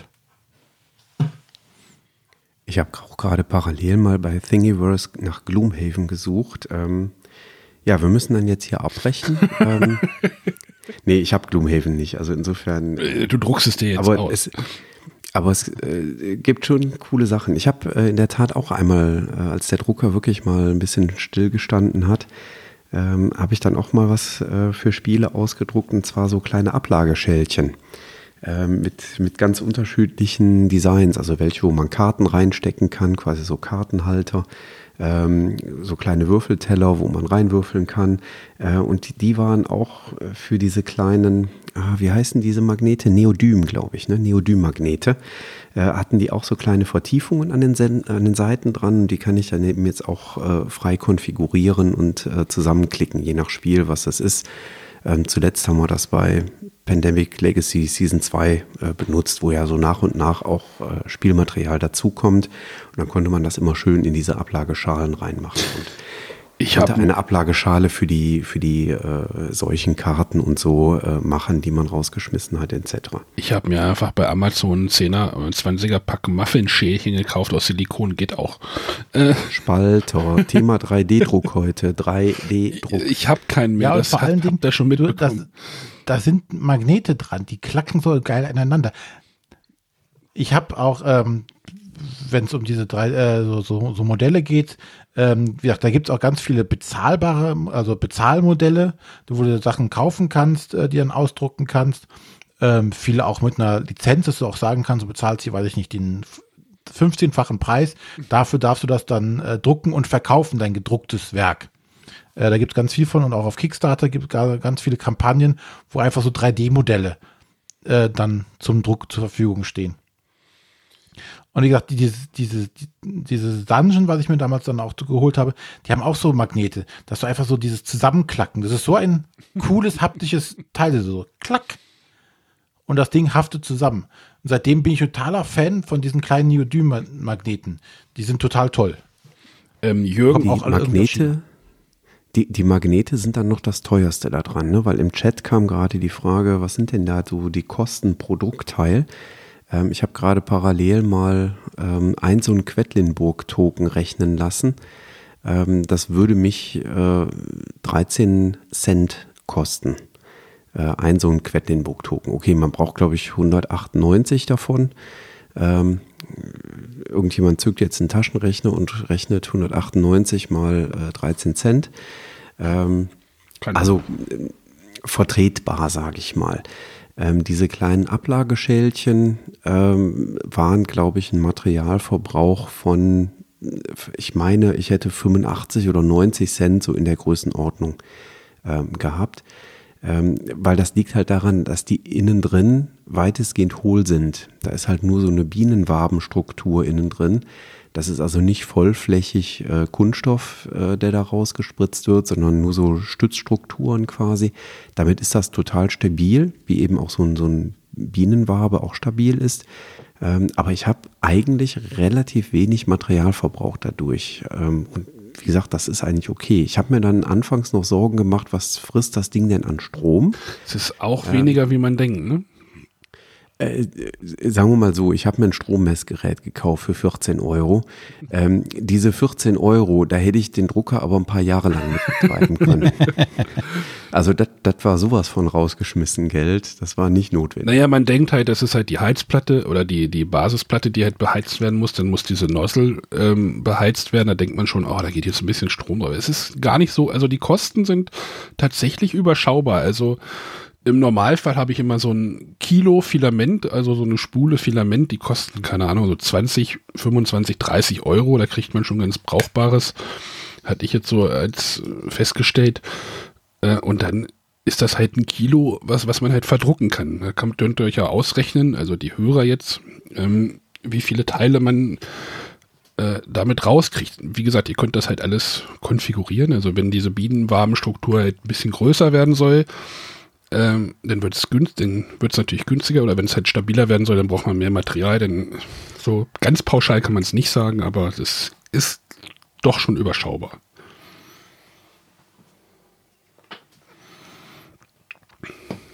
Ich denke auch, das Größte sind halt die initialen Beschaffungskosten für so einen Drucker. Aber das eigentliche Betreiben nachher ist dann gar nicht mehr das teure. Ja, also Sonja wird jetzt demnächst einkaufen. Schauen wir mal. ähm, ich hatte bei uns im Ablauf reingeschrieben, also wenn ihr den jetzt tatsächlich, um mal zum Kaufen nochmal zu kommen, wenn ihr den jetzt kauft irgendwie, da müsst ihr tatsächlich, wenn ihr im Ausland da unterwegs seid, natürlich noch den Zoll beachten. Da sind die Shops aber auch so ein bisschen, die helfen da auch, dass man irgendwie so ein spezielles äh, Delivery-Programm nehmen kann und dann wird, die, wird das Zeug technisch noch mit abgehandelt. Also das ist halt alles diese China-Ware. Das äh, muss man auch noch mal im Hinterkopf behalten. Und das könnte halt ein bisschen dauern, so acht Wochen, bis das da ist. Ja, wobei das meistens mittlerweile ganz schnell geht. Also das ist echt irre, dass du diese, diese China-Sachen so schnell mittlerweile geliefert bekommst. Ja, manchmal kann man, manchmal kann man ja auch, ich glaube, den einen, den ich hatte, der kam auch aus Russland. Also der kam dann halt schon aus Europa. Äh, dann ist es auch nochmal, also das kann man in einem Shop natürlich auch nochmal gucken, ob man den irgendwie. Ja, die haben mittlerweile auch überall ihre EU-Lager irgendwo stehen, um genau dieses Problem zu vermeiden. Dass du da irgendwelche Zollprobleme bekommst. Ähm, was ich gerade noch loswerden will, bevor es nachher untergeht, ähm, nachdem ihr das eben angesprochene Thingiverse, wo du quasi alles findest, ähm, wo man auch sich Stunden verbrennen kann, einfach die, die Kategorien zu browsen, um sich anzugucken, was die Leute nicht für, für Ideen haben, was sie da zusammenstricken.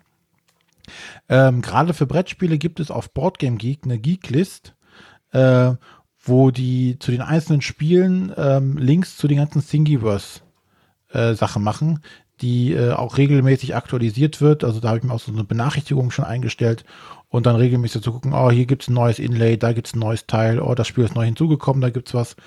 Ähm, da ist auch die Community also sehr aktiv und macht da so einiges. Genau, also die designen denn da irgendwelche Inlays oder Kartenhalter mit einer CAD-Software, also einer 3D-Konstruktionssoftware. Ähm, und dann wird das zur Verfügung gestellt. Und dann, weiß ich, vom, vom großen Inlay, was man halt reinhängt, in, in so eine, wie, wie hieß die Schachtelgröße von Siedler A1, was weiß ich, hatte die nicht auch einen speziellen Namen. Ähm, das ist dann natürlich auch noch druckerabhängig, ob der Drucker die Größen drucken kann. Da müsst ihr, wenn ihr so ein Ding kauft, natürlich auch nochmal drauf achten. Da hatte ich beim ersten nämlich auch ein paar Probleme. Der hat nämlich nur eine Druckfläche von 20 mal 20 Zentimetern gehabt. Aber ich glaube, René, du kriegst auch noch keine normale Schachtelgröße hin, ne, mit dem Anycubic. Nee. Da, da ist natürlich irgendwann die Begrenzung. Äh, die, die, der Drucker hat gewisse Ausmaße und gewisse Größen kann man halt einfach nicht drucken. Ja, das oder man muss es, man muss es irgendwie splitten, denn wieder mit Software, das habe ich dann auch ein paar Mal versucht, äh, und die Teile dann irgendwie wieder so ein bisschen dran zu kleben. Also äh, man kriegt das schon gelöst, aber ähm, aber es ist schon, es ist trotzdem, letztens erwischte ich mich auch wieder bei dem Gedanken so, ach, stell dir doch noch mal einen hin. Weil dann doch wieder so, ah, dieses Inlay könntest du und da könntest du doch noch mal was machen. Also ich habe zum Beispiel, was ich gedruckt habe, äh, für Klonk, hatte ich so, da hatte ich wie, wie so ein, weiß nicht, wie so ein Schaffner das früher hatte, so ein, wo die ganzen Tokens so drin waren, die konnte man dann so rausflippen. Die, die flogen dann halt nicht einfach so wild rum. Für Great Western Trail habe ich was für die Tokens, glaube ich, gehabt. Äh, für Flamme Rouge habe ich mir einen Kartenhalter gedruckt. Also es gibt da schon, schon schöne Anwendungsfälle, also das will ich gar nicht abstreiten. Aber halt dieser Frust, den sollte man im Hinterkopf behalten. Ich habe äh, gerade auch parallel noch mal so ein paar Sachen rausgesucht. Also mein Drucker hat eine Druckfläche von 21 mal 21 Zentimetern und 20 Zentimeter in der Höhe, ähm, die der kann. Ähm, der hat einen Stromverbrauch von äh, im Maximalfall 221 Watt, ähm, was also relativ wenig ist. Ähm, und äh, darüber haben wir aber noch nicht gesprochen. Das kam vorhin nur so ein bisschen zwischen den Zeilen raus. Der René hat seinen Drucker im Keller stehen, äh, aus Gründen. Die Dinger sind nämlich laut, äh, also so 50 ja. bis äh, 70, äh, ich glaube Dezibel äh, oder dBA, ich weiß nicht, für was die Abkürzung steht, Dezibel irgendwas. Ähm, also die machen schon Krach, die will man nicht auf der Etage stehen haben, wo das Schlafzimmer ist oder wo die Kinderzimmer stehen. Also ich habe äh, meinen, wenn ich den mit ins Homeoffice nehme, äh, weil ich mir dann doch mal was für Spiele drucken möchte, ähm, dann ähm, habe ich äh, den auch im, im Homeoffice, also im Büro, auf der Büroetage wirklich stehen. Ähm, und ich versuche dann auch, da ich Büro- und Spielezimmer quasi auf einer Etage habe. Ich versuche dann auch, äh, den nicht irgendwie dann an den Abenden zu benutzen, wenn Spieleabend äh, ist, weil das dann doch so ein bisschen stört von der Lautstärkeentwicklung her. Ähm, Lautstärke noch ein gutes Stichwort, recht nur kurz einhaken. Was natürlich auch noch, ähm, gerade jetzt bei diesem Anycubic zum Beispiel oder auch bei den anderen preisgünstigen Modellen kommt, ähm, die Bauteile, die verwendet werden, sind auch nicht immer die hochwertigsten. Gerade was Lüfter anbelangt, werden halt eher die kleinen, diese Lüfter verbraten. Ähm, und da gibt es natürlich auch eine entsprechende Szene, die dann hingeht, okay, du musst dann, baust du diesen Lüfter ein und äh, dann kannst du noch ein Teil ausdrucken, was, den Luft, was die Luftzufuhr noch optimiert. Äh, dann hast du irgendwie so, so, ein, so ein zirkuläres Ding um deinen Druckkopf auf einmal drum. Und ähm, dann kannst du deinen Drucker noch um die Hälfte leiser machen, indem du hier irgendwie einen Chip, ähm, da fallen dann so Begriffe wie MOSFET und ich sagte so, okay, jetzt wird es mir aber echt zu viel, keine Ahnung, was es ist. Man baut es ein und dann wird es auf einmal leiser, warum auch immer. Also da an der Stelle kannst du einfach noch so viel weiter basteln und, und rumexperimentieren und weitermachen. Ähm, auch Sonja, für dich, dann wäre der Michael auch auf jeden Fall längere Zeit beschäftigt wenn du ihn mal loswerden möchtest für sowas. Wenn du mal deine Ruhe haben möchtest, preisgünstigen 3D-Drucker und dann hast du deine Ruhe. Ja, mal schauen. Irgendwann werden wir uns vielleicht mal einen zulegen. Ja. Ähm, Jürgen, weil wie sieht denn, ich hatte das vorhin schon mal kurz ange, angeschlagen, wenn ich jetzt bei Thingiverse so ein Ding runterlade, wer hat denn da jetzt die Rechte dran, wenn ich jetzt für, für das Siedlerhäuschen, wem gehört das denn? Ähm, die Dateien stehen da im Regelfall unter Creative Commons Lizenzen. Das heißt, du kannst nachschauen, was du damit machen darfst. Ähm, ja, und musst dann halt bei jedem Bauteil musst du halt nachkauen. Steht halt bei jedem Bauteil dabei, ob du das für privat nutzen darfst, ob du es kommerziell auch nutzen darfst. Ähm, ja, das ist jeweils da aufgeführt. Aber wenn ich jetzt da irgendwas mit dem Star Wars Logo drucke, dann wird es doch schon wahrscheinlich so wirklich Richtung Grauzone oder eine Enterprise oder irgendwie sowas. Sowas gibt es ja auch alles. Für deinen privaten Gebrauch kannst du das alles machen. Okay. Und es kann dir also, auch keiner verbieten, ein Modell, nein. ein 3D-Modell der, der Enterprise zu erstellen. Ne? Und das dann, äh, solange du, glaube ich, dann auch da nicht äh, Geld für verlangst in irgendeiner Art und Weise. Äh, ich weiß es nicht. Ist das, äh, wie ist das rechtlich geregelt mit diesen 3D- äh, Sachen. Ja, aber es geht also, ja nicht nur um 3D, es geht ja um alles. Ne? Selbst wenn ich jetzt ein, äh, ein Bild male, meine Kinder ein Bild von Star Wars malen, ist das ja auch nicht verboten. Nur weil es ein anderes Medium ist, ändert das ja nichts dran. Also ich bin kein Jurist. Ähm, ich sage in den Vorlesungen immer, da ist jetzt ne, keine, keine Haftung für Aussagen, die ich treffe. Aber du wirst ja nicht die Enterprise äh, wirklich eins zu eins nachbauen können. Die wird halt sehr ähnlich aussehen. Aber ich glaube nicht, dass du da jetzt eine STL-Datei finden wirst, wo die wirklich perfekt nachgebaut ist. Und insofern bist du da quasi, hast du da Freiheitsgrade, weil du quasi als Hersteller oder als Produzent dieser STL-Datei immer sagen kannst, ja, das ist ja gar nicht das Original. Das ist ein ganz anderes Raumschiff, was ich da gemacht habe. Ja.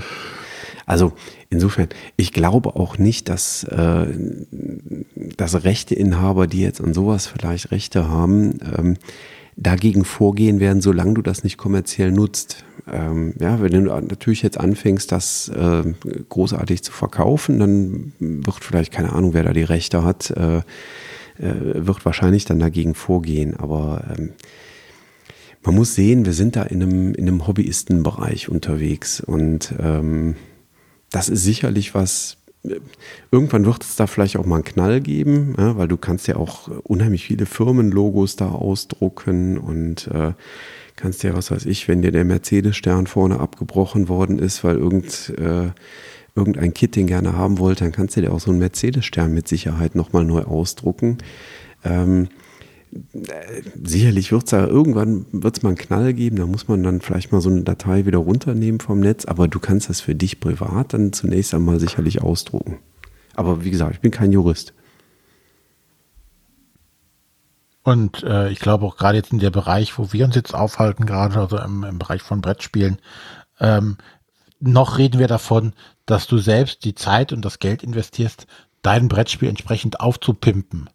Ne? Das ist ja nicht, dass du jetzt hier ein komplettes Spiel irgendwie ausdruckst, materialstechnisch, und dann die Regeln noch irgendwo runterlädst und dann die sagst, hey, ich habe mir jetzt, weiß ich nicht, Pandemic Legacy äh, einmal ausgedruckt. Naja, es äh, wäre doch aber wahrscheinlich möglich, oder nicht? Ja, natürlich ist wenn ich, möglich. Wenn ich die Dateien habe, mache ich, drucke ich mir alle, weiß ich nicht, Holzwürfelchen aus oder besorge mir noch einen High-Class-Print von, von dem Spielplan und dann kann ich mir das Spiel kopieren. Habe ich mir das Spiel kopiert dann hast du wahrscheinlich mehr investiert, als das Spiel wahrscheinlich gekostet hätte. Und der, der finanzielle Schaden, weiß ich nicht, ob der dann für das Unternehmen da ist, weil du dir wahrscheinlich das Spiel eh nie gekauft hättest, ob du die, die Druckerdateien bekommen hättest oder nicht. Also, ich sehe da jetzt rechtlich keine große Gefahr.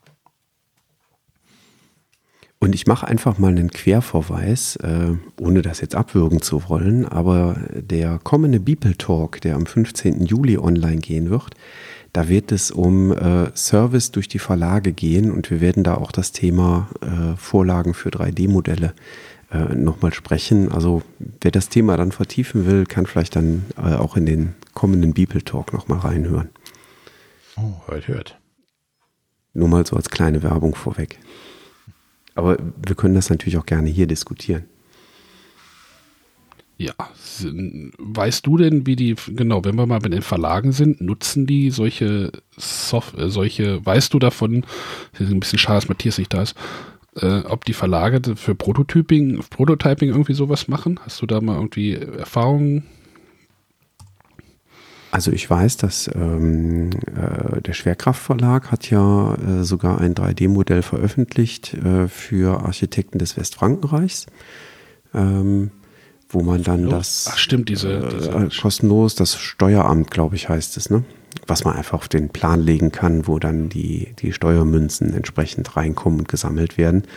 Äh, also jetzt nichts, wo ich sage, das fehlt dem Spiel, aber es ist halt nice äh, und äh, finde ich äh, ein Beispiel für, für guten Service. Ähm, ähm, ich wollte gerade noch was anderes sagen, jetzt ist mir aber jetzt gerade entfallen. Was war nochmal die Frage? Äh, Prototyping von den Verlagen. Ach so, äh, genau. Und äh, ich weiß, dass ähm, ADC Blackfire sich vorletztes Jahr jetzt kein 3D-Drucker, aber äh, einen Lasercutter gekauft hat ähm, und die ja auch die, äh, die Inlays für, äh, wie hieß es, äh, das ist eine Stadt, das Spiel, wo ich da die, die Rohstoffe äh, das Spiel mit den Rohstoffen. Genau, das Spiel mit den Rohstoffen. Kalimala. Kalimala, genau. Äh, ich kam gerade nicht drauf. Ähm, die Sachen haben die ja äh, wohl anscheinend auch auf dem eigenen Laserdrucker selber hergestellt, wenn ich das richtig verstanden habe. Und was ich ja ganz spannend finde, ähm, ich weiß nicht, ob das äh, daraus resultiert, dass die ja mit Asmodee jetzt äh, etwas mehr zu tun haben, aber Asmodee hat ja jetzt sogar eine eigene Geschäftssparte gegründet, die mhm. sich mit Zubehör für Spielen äh, beschäftigen werden. Und da bin ich mir sehr sicher, ähm, dass da sicherlich auch Sachen kommen werden, die aus dem Lasercutter rauskommen oder vielleicht auch 3D-gedruckte Dinge dann irgendwann mal dabei rauskommen. Aber es wäre auch fast fahrlässig, wenn so ein Unternehmen wie Asmodee da nicht auf den Zug aufspringt. Wenn du guckst, der, der Drittanbietermarkt, gerade was so Inlays und sowas alles äh, betrifft, der boomt ja gerade. Sei es jetzt hier Broken Token oder äh, diese Folded Space Inlays. Also da geben die Leute ja tatsächlich nochmal Geld in die Hand, um, in Anführungszeichen, äh, fehlende oder missglückte Sachen in den Spielen auszutauschen oder zu ersetzen und sagen, okay, wenn das Inlay in einem Spiel taugt nichts, das schmeiße ich raus, wenn überhaupt eins vorhanden ist und ersetze es durch ein, äh, was ich mir noch separat dazu gekauft habe. Und ich denke, da ist noch einiges an Geld, was rumliegt, was man einsammeln kann. Wobei ich zugeben muss, dass ich äh, nicht das Gefühl habe, dass ein Inlay überlebensnotwendig wäre. ist das alles nicht? Natürlich nicht. Aber ähm, wie gesagt, ich denke, das ist die Wertschätzung, die du als Spieler, glaube ich, nochmal dem Spiel entgegenbringst, zu sagen, okay, das Spiel ist mir das wert, dass ich ein Inlay habe, äh, wodurch sich vielleicht die Aufbauzeit nochmal äh, verkürzt oder ähm, es einfach nicht mehr da rumfliegt und ich Sachen suchen muss und so weiter. Brauchen tut das alles nicht. Da tun es auch die Zipbeutel immer noch. Die funktionieren auch. Ich habe übrigens ein Lieblings-3D-Druckteil, äh, äh, mit Bezug zu Brettspielen. Äh, und der geneigte Zuhörer, zu Le Zuschauer oder Leser wird es äh, gesehen haben, nämlich wir verleihen ja jetzt einen kleinen 3D-Ausdruck, wenn ein Spiel von uns den Beeple Award erhält. Und das erste Mal haben wir das jetzt bei Just One gemacht. Ähm, da haben wir so einen kleinen 3D-Ausdruck gemacht, quasi ähm, ergänzend zur Urkunde ähm, gab es dann diesen kleinen Ausdruck, äh, natürlich in unserem Bipel grün, äh, wie das sein muss. Äh, und das finde ich ja ganz toll. Das hat uns ja ähm, einer eurer Zuhörer, ähm, der, ich gucke gerade mal, ob er jetzt Hilko? vielleicht auch. Also Wilson. Ähm, Wilson, genau. Also im, im Chat ist das der Wilson und der hat uns die Datei ja gebaut. Und das finde ich ganz toll. Also wenn man, äh, wenn man das auch kann, ähm, diese 3D-Ausdrucke äh, auch selber komplett zu designen ähm, mit der entsprechenden 3D-Modellierungssoftware. Ähm, da bin ich also ganz begeistert von. Das ist äh, übrigens mein Projekt fürs Wintersemester, dass ich mir das aneignen möchte.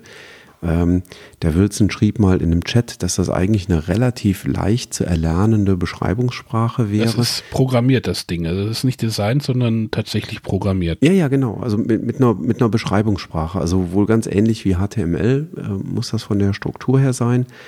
Und ähm, das, äh, was wollte ich sagen?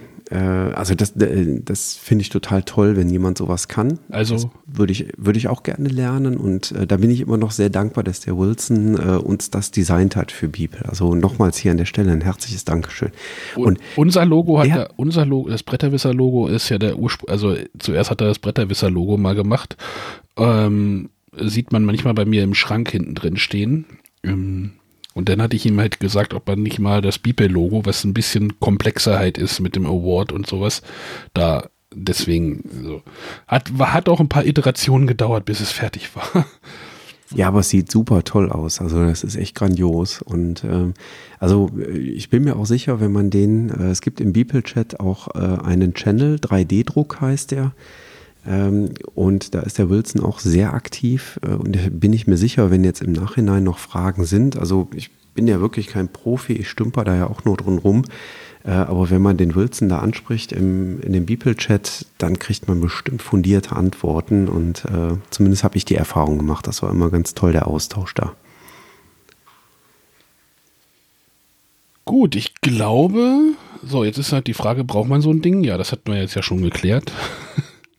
Nein, wie immer. Nein, aber, aber ja. Nein, aber haben ist geil. ähm, ich sehe das differenzierter, aber ähm, Sonja wird irgendwann auch einen zu Hause stehen haben, wahrscheinlich. Schauen wir mal. Ähm, wir können ja vielleicht nochmal sagen, welches Modell René hat. Das ist der Anycubic i3 Mega, haben wir noch gar nicht gesagt. Falls genau. man da irgendwie hat halt den Vorteil, das Ding ist relativ stabil. Also, und es ist der Aufbau sind mh, vier Schrauben, glaube ich. Ja, also der ist einer von den wenigen 3D-Druck, China 3D-Druckern, die ähm, fast vollständig zusammengebaut sind und ähm, auch wenn ich jetzt da selber nicht von berichten kann, aber was man überall liest, ist, den kannst du wirklich zusammenstecken und zusammenschrauben, die drei Teile, einschalten und der liefert out of the box ein passables Druckergebnis. Genau um mal, um mal Werbung zu machen. Vielleicht sollte man auch einen AliExpress-Link hier einfügen irgendwo. Affiliate-Link. Nein, nein, also das, das Gerät kostet, äh, weiß ich nicht, so über den Daumen 250, 300 Euro. Ja, je nachdem. Also es gibt dann mal Aktionen irgendwo, das ja mal günstiger ist oder sonst. Äh, beim großen deutschen Versandhändler ist er, glaube ich, gerade für über 300 Euro. Ja, aber es gibt auch zum Beispiel einen Ender 3, der kostet halt 150, bietet halt, ist ein bisschen klar. Naja, das ist halt wirklich jetzt viel zu technisch, glaube ich, das, was nicht interessiert. Also wenn ihr da irgendwie Fragen habt, kommt irgendwie in den, am besten in den Beeple-Chat, ähm, schickt mir dafür eine E-Mail, wenn ihr da mitmachen wollt. Das ist äh, mitmachen at bretterwisser.de. Dann lade ich euch dazu ein. Da gibt es halt einen ganzen Channel für den 3D-Druck. Ähm, da kann man sich wirklich austoben. Ja, Oder ihr steigt halt richtig in den 3D, in die 3D-Foren ein, aber dann wird es wirklich äh, vom, da ist ein weites Feld, sage ich mal. Ja, da gibt es viel zu, viel zu lernen. Ja, aber ansonsten denke ich, ähm, haben wir jetzt die 20 Minuten gerissen. Mhm. Ganz knapp. Äh, ich glaube, da können wir jetzt Schluss machen. Ähm, Gute Idee. äh, ja, wie immer, wenn ihr Fragen habt, neben dem Bibelchat haben wir noch Kommentare, äh, eine Kommentarfunktion, die ihr nutzen könnt, äh, oder per Facebook oder per Twitter. Ach, könnt ihr hatten, anschreiben. Moment, wir hatten noch ein Feedback auf eine Kommentarfrage, auf einen Kommentar. Äh, ich gehe mal suchen. Für Anschluss äh, am Ende der Sendung, ne? Ja, es ist nur eine. Da muss ich erstmal gucken, welche das ist. Ja, ähm, denn wir haben ja letztes Mal schon dazu aufgerufen, äh, schickt uns auch gerne Kommentare via Audio, also entweder per WhatsApp oder äh, per E-Mail. Denn dann können wir die vielleicht am Ende der Sendung äh, mit einspielen denn ähm, manchmal haben wir das Gefühl, die könnten etwas verloren gehen, wenn die unter einem Beitrag landen, wo wir sie vielleicht sehen, aber vielleicht andere Leser oder Hörer das auch vielleicht interessant finden, was da noch zu sagen gibt oder Korrekturen, wo wir korrigiert wurden. Ähm, also entweder Audiobeitrag oder wir haben uns jetzt auch mal vorgenommen, wenn wir Kommentare bekommen, können wir die auch mal vorlesen zu einer Folge. Ja, ich, ich bereite das gerade vor. Gut. Ähm, ja, ansonsten bedanken wir uns fürs Zuhören und wir bedanken uns vor allem beim Jürgen, dass er dabei war und uns unterstützt hat. Jetzt ist er weg. Ist er weg? Nee, ich bin nicht weg, aber ich musste mich kurz muten, weil meine Kinder nochmal aufgestanden sind. Ah, da freut man sich doch, wenn die um halb die elf noch mal, wenn die um halb elf nochmal aufstehen. Das ist doch super. Das ist super, ne? Ganz toll. ja, es ist halt, ich kann es nachvollziehen, es ist halt warm. so unerträglich warm äh, hier bei uns und ähm, ja. Ähm, aber meine Frau hat sie sich gerade geschnappt und ist mit ihnen in die Küche gegangen. Und jetzt trinken die bestimmt noch einen Kakao oder so und lassen sich gut gehen. Und ich kann da jetzt auch hin. Also ganz, ganz vielen lieben Dank, dass ich hier dabei sein darf. Ich bin kein 3D-Druck-Profi. Äh, trotzdem wollte der Arne das unbedingt irgendwie mit mir machen. Ähm, und ähm, ja, aber wie gesagt, in dem 3D-Druck-Channel äh, im Bibelchat, da gibt es ganz, ganz viele fachkundige Leute, die weiterhelfen und was dazu sagen können. Genau. Ja. Ähm, dann habe ich jetzt gerade nicht den Ablauf offen, was wir jetzt nächste ich Woche. Ich glaube, oh, nächste Woche weiß ich nicht, aber in zwei Wochen hat, glaube ich, Sonja größeren Redeanteil, ne? Ja, ich hoffe doch. Ach, das waren die Wortspiele, ne? Genau. Ja. Gut. Ähm, dann, dann machen wir den Audiokommentar das nächste Mal und dann hebe ich den einfach auf. Genau. Okay. Ähm, also trotzdem ähm, versucht Kommentare zu schreiben oder wenn ihr Kommentare schreiben wollt, schreibt sie oder schickt sie uns per Audio äh, oder per WhatsApp an die Nummer. Äh, wer kennt sie? Wer kennt sie? Du. 0170 5444 843. Jürgen, kannst du das mal bitte sagen? er ist weg. Äh, 017 irgendwas. Wir müssen das mal professionell einsprechen lassen. Ja. Ich glaube, die Kinder müssen bespaßt werden. Genau. Von daher, bis zum nächsten Mal. Tschüss. Tschüss. Tschüss. Dankeschön. Bis dahin. Tschüss.